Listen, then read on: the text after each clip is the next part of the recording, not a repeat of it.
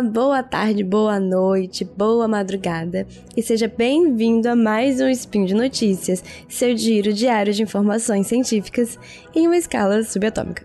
Meu nome é Camila Esperança, hoje é dia 28 de outubro e hoje nós vamos falar um pouquinho sobre, sobre o James Webb Space Telescope. É, gente, depois de muito tempo, ele está chegando no seu destino final para lançamento. Então aguenta aí logo depois da vinheta. Speed Notícias.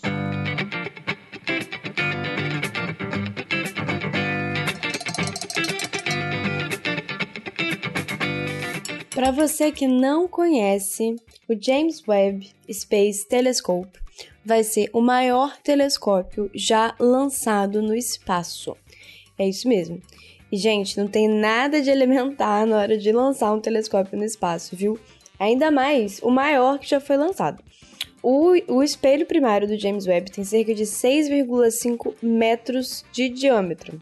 E se você procurar, ele tem um formato engraçado. Ele não é um espelho, um disco enorme. Ele, na verdade, é composto por 18 placas hexagonais de metal e elas, elas se encaixam. Além disso, o James Webb também tem, né, um protetor do sol, tem vários instrumentos. Ele vai observar no visível e no infravermelho. E ele vai ficar a 1,5 milhões de quilômetros da Terra, numa localização que a gente chama ponto lagrangiano L2. Agora, por que tanto, tanto barulho em relação ao James Webb, né? Como ele é o maior telescópio já enviado, gente, ele não é enviado para o espaço é, aberto, digamos assim ele vai ser enviado para o espaço dobrado. Então ele vai ser enviado e tem várias etapas, vários pontos de desdobramento, isso tudo feito de forma automática. Então, como é um processo extremamente complicado, complexo e caro, os cientistas têm que ter certeza que está dando tudo bem. Então tem vários testes que foram feitos. Nossa, o, esse telescópio ele foi, passou por tanto teste que eu nem sei. E o problema é que qualquer mínimo sinal de que alguma coisa podia dar errado, você tem que consertar e voltar e fazer os testes tudo de novo para garantir que vai ficar tudo certo. E tem mais um agravante aí, porque ele vai estar tá muito mais longe que o Hubble. O Hubble, quando ele foi lançado, ele estava com problema de óptica nos espelhos dele. Então, assim, as imagens estavam completamente borradas. Um, um projeto caríssimo que estava providenciando, assim, imagens e dados horríveis. Então, é, o Hubble pôde ser consertado, essa é a questão. Ele foi consertado. Você teve missões espaciais pro Hubble para consertar ele. E aí, 30 anos depois, a gente ainda tá aqui, sabe? Tendo imagens maravilhosas. Aliás, esse é um dos motivos do Hubble ser tá sobrevivendo tanto tempo também. Ele tá perto, então quando precisa, dá para ir lá fazer um ajuste e voltar. Mas o James Webb não vai ser assim. Ele tá muito longe. Não vai dar para ir lá fazer um ajuste e voltar. Então tem que ter muita certeza que tá tudo extremamente perfeito. E aí o que acontece? Esse lançamento do James Webb tá sendo adiado, gente. E tá sendo adiado. E a comunidade astronômica tá ficando intensa, tensa, porque a gente tá falando de um telescópio incrível. Um telescópio assim que vai trazer tantas tantos dados novos, vai permitir tantos avanços em tantas áreas da astronomia que todo mundo quer, né, que seja lançado logo. Só que os atrasos no, no lançamento do James Webb, eu acho que tem até mais de 10 anos, desde a primeira previsão, assim. Tudo bem que a primeira previsão sempre atrasa, é normal, mas o James Webb realmente está passando por um atraso é, que não é. que já, já, já passou da hora de lançar mesmo. E aí, o telescópio ia ser lançado ano passado, 2020, mas com a pandemia, claro, teve que ser adiado também. E tudo indica, agora parece que tá tudo certo. Tudo indica que o James Webb Space Telescope vai ser lançado no dia 18 de dezembro desse ano. E eu garanto para vocês que vai ter festa na comunidade astronômica, com certeza. Entre os avanços assim mais marcantes que a gente espera com o James Webb, tem é, o estudo do começo do universo, as primeiras galáxias. Então a gente está falando assim de uma época muito no passado do universo, muito difícil de observar também. E o James Webb vai, vai ter essa capacidade de observar tão distante que vai conseguir ver o que a gente acredita que tenha sido a formação das primeiras galáxias. Porque toda a história de como foram as primeiras galáxias, as primeiras estrelas, é uma parte da história do universo que ainda está sendo construída, que a gente ainda está entendendo. E para isso a gente precisa de mais dados. Então, a ideia é que o James Webb vai observar diretamente essas galáxias. E isso nunca foi visto antes. Se você já ouviu falar do Hubble Space Deep Field, é um dos, uma das observações mais distantes que a gente tem. Só que o James Webb pretende ver mais longe ainda.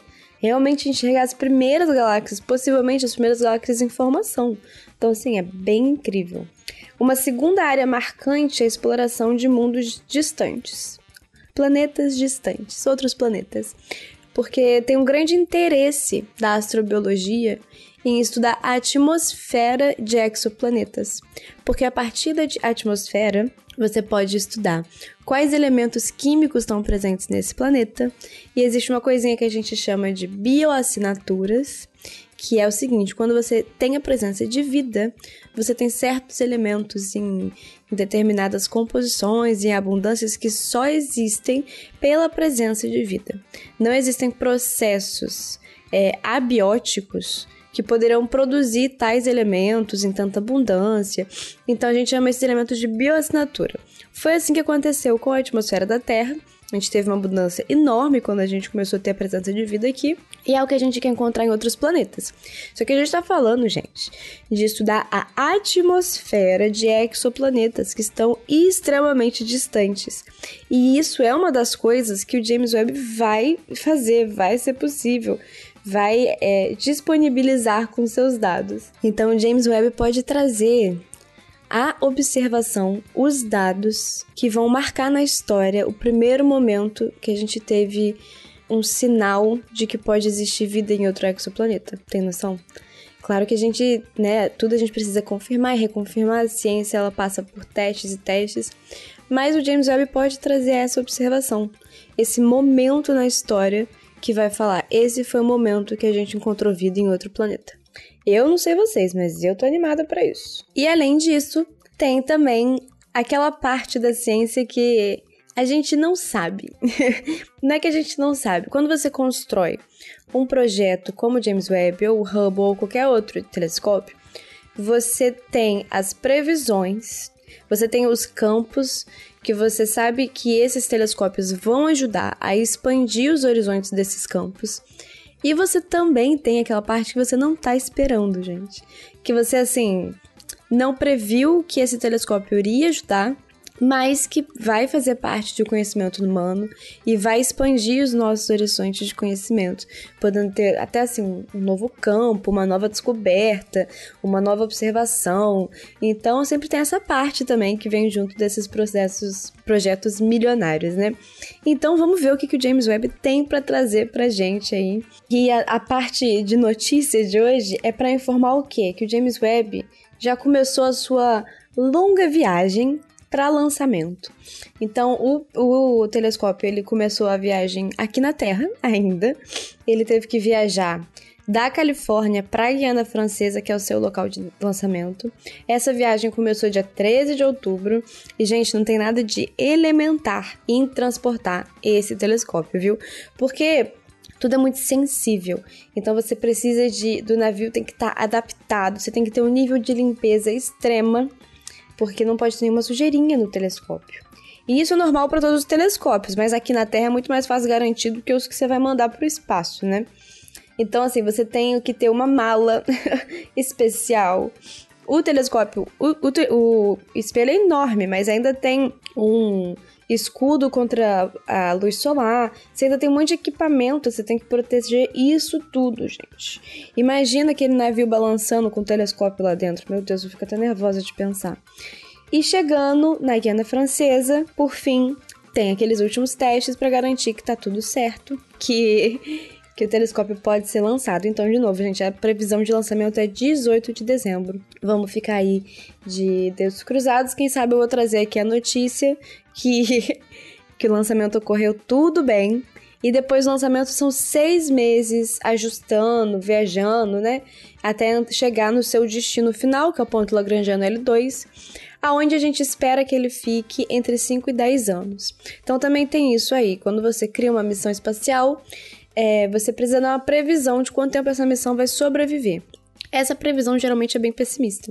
Então, entre 5 e 10 anos, mas assim, a gente espera aí que, a, que essa missão sobreviva mais. E tomara que sobreviva mais, porque vai ser um telescópio incrível que vai trazer grandes avanços para a astronomia. Vai ser uma a era do James Webb Telescope. Isso assim, todo mundo tem certeza.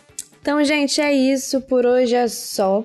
Eu lembro que os links vão estar comentados no post. Deixa lá também seu comentário, uma elogia, crítica, uma declaração de amor ou uma forma predileta de matar o Tarik. Eu lembro ainda que esse podcast só é possível acontecer por conta do seu apoio no patronato do Psycast, no Patreon, no Padrim e no PicPay. Um grande abraço e até amanhã.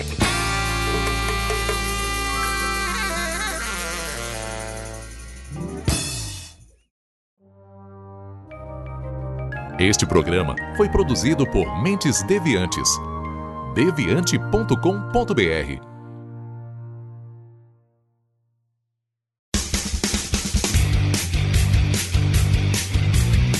Cortes, edição de podcast.